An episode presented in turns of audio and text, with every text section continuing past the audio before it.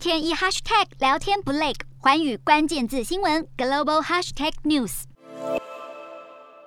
在斯洛伐克首都布拉提斯拉瓦的反战活动上，参加者挥舞乌克兰国旗，高举反战标语，其中不乏从乌克兰出逃的难民。活动中最受瞩目的嘉宾是一个人横跨将近一千公里逃难到斯洛伐克的十一岁男童哈拉夫。哈拉夫的父亲早已过世，妈妈想要留在乌克兰照顾年迈的祖母，但俄军占领了核电厂，情势相当危急，只好让他独自出逃，投靠在斯洛伐克的家人。哈拉夫全身上下只有一个背包、一个塑胶袋，还有写在手背上的电话号码。不过，尽管经历千辛万苦，他还是面带微笑，让斯国边界警察都心疼的哭了出来。在反战活动上，哈拉夫不忘感谢所有协助难民的志工，他也期待战争结束，好让他能尽快和母亲团聚。